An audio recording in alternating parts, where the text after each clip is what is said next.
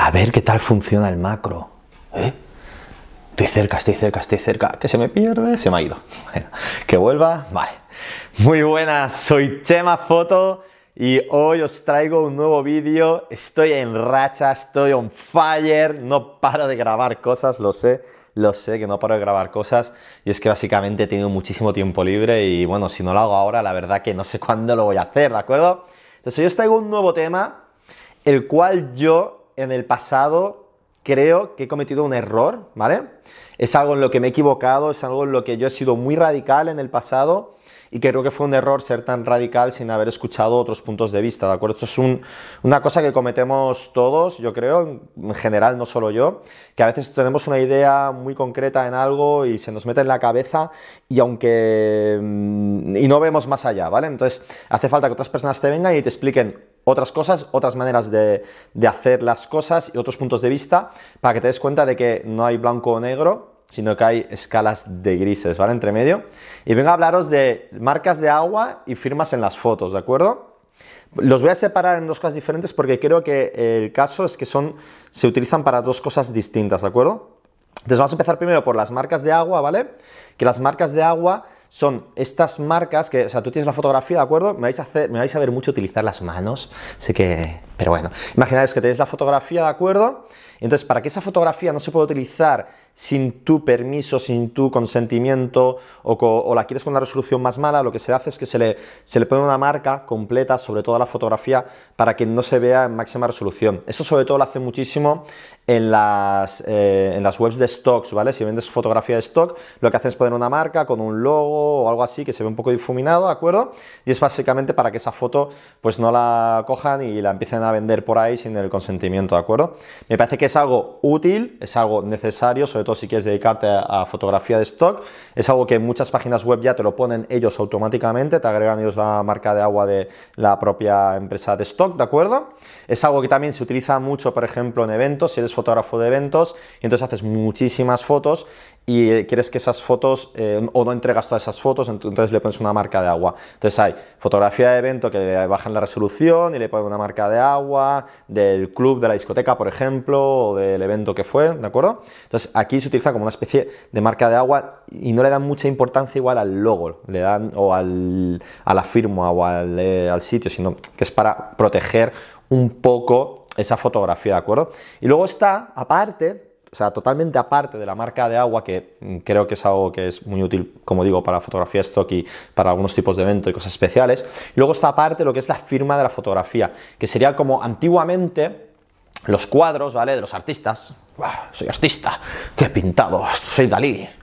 Y abajo, en la esquina derecha normalmente, en la parte de derecha inferior, pues solían poner eh, firmado por, yo soy, me llamo José María Garrido, no os lo voy a ocultar y, pues, y pondría JM Garrido, ¿vale? Y el año, es algo muy típico, ¿no? Pues por ejemplo, mi suegra es pintora y en todos los cuadros que tenemos por casa, que igual por ahí detrás hay alguno, bueno, sí hay uno, pero no lo podéis ver, está ahí, a ver, un momento, espero no liarla, allí, vamos a ver si se enfoca.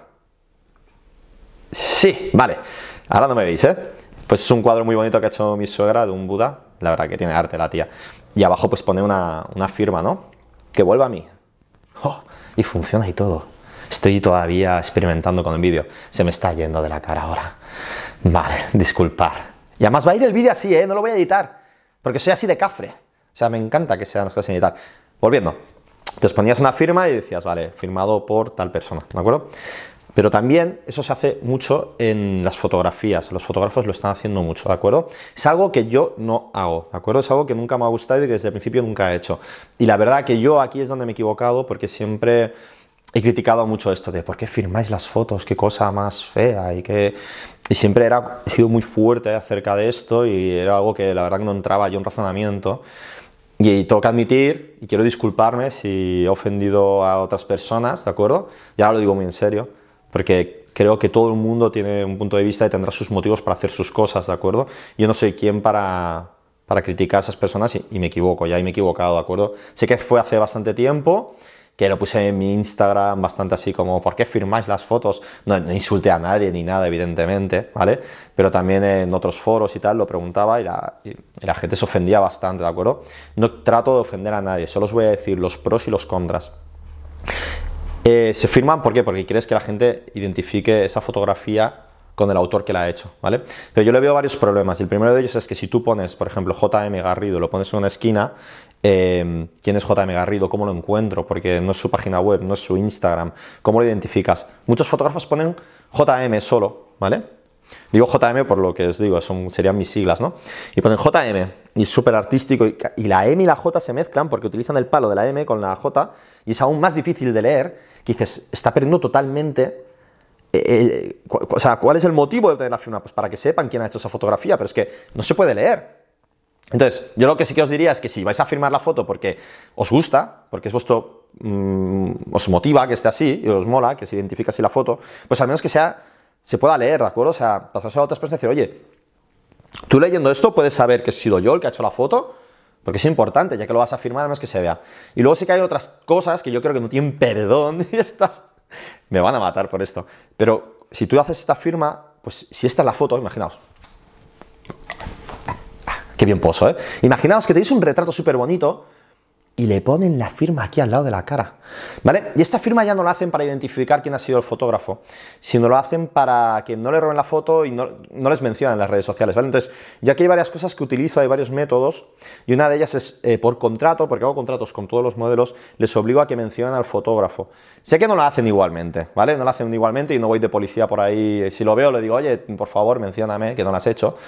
Pero eso no va a evitar que te robe la fotografía. O sea, si tú le pones aquí en la esquina derecha mm, el logo se puede quitar súper fácil o cuando recorten en Instagram se va a recortar. Y si lo pones aquí al lado, primero vas a tener un cliente bastante decepcionado porque le estás estropeando la foto. O sea, es que te, te estás cargando la foto, ¿vale? Entonces, hay otros modos si tu motivación es para que identifiquen la fotografía y lo haces en pequeñito, bien, abajo, sin que sea mal, yo lo veo muy bien. Pero si lo haces simplemente para que no te roben la foto porque no te mencionan algo así, yo creo que tienes que buscar otras formas o otras soluciones que creo que te pueden funcionar mejor en vez de hacer eso, ¿vale? Y una de ellas es esta, hacer un contrato, decir que te mencionen. Otra manera sería si las publicas online, ya no solo en Instagram, las pones en tu página web o en otros perfiles, pues puedes proteger esas fotografías. y servicios en los cuales tú puedes proteger esas fotografías. Luego también, por ejemplo, en Canon, con el programa de Canon EOS EOS, mm, no sé cómo se llama, bueno, es el que funciona en Windows, ¿de acuerdo? Y tú puedes configurar tu cámara para que cuando hagas una foto se guarde con los copyrights de la fotografía. Entonces puedes decir eh, quién es el autor de la fotografía, en qué fecha se hizo y todo eso queda guardado en los metadatos. Que sí que es verdad, que es cierto, que los pueden borrar, no os lo voy a negar. Si quieren lo van a robar igualmente la foto, ya pongas el logo, ya pongas los metadatos, ya protejas la foto, lo que sea. A mí me ha pasado, ¿vale? Si miráis en mi YouTube hace medio año, Expliqué públicamente que la revista que me dices me había robado una foto sin mi consentimiento y que la estaban utilizando para lucrarse, evidentemente, ¿de acuerdo? Entonces yo, em, en este caso, tenía la fotografía con los metadatos y tenía un contrato hecho con la modelo en este caso. No fue la modelo quien entró a foto, sino que fueron ellos directamente al Instagram y cogieron la foto sin permiso ni autorización, ¿vale? Nada que puedas hacer. Y eh, simplemente pues lo utilizaron, ¿vale? Yo tomé las medidas precautivas que yo pude, podría haber puesto evidentemente aquí al lado de la cara de la chica un logo de que pusiera Chema Foto, Chema Foto, ¿qué? Chemafoto.com, arroba chema-foto o el que no hubiese servido nada, lo podían haber cortado también, ¿de acuerdo?